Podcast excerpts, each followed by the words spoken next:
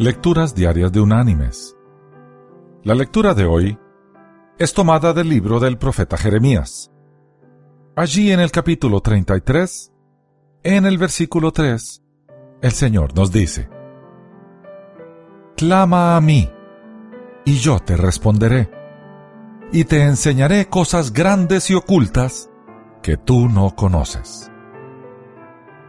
Y la reflexión de hoy se llama ¿Qué sucedería si Dios instalara un contestador telefónico automático en el cielo?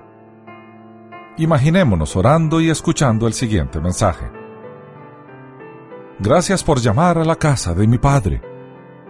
Por favor, selecciona una de estas opciones.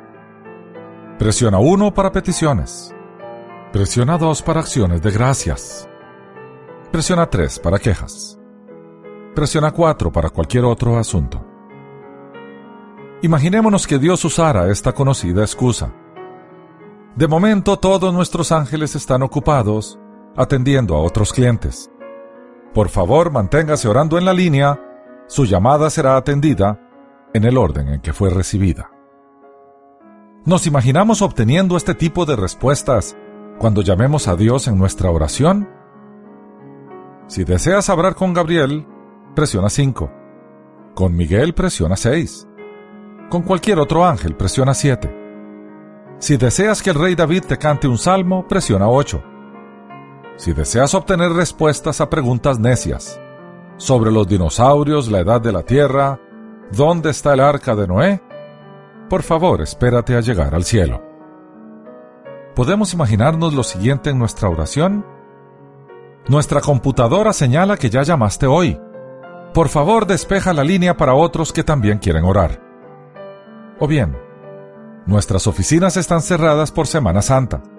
Por favor, vuelve a llamar el lunes.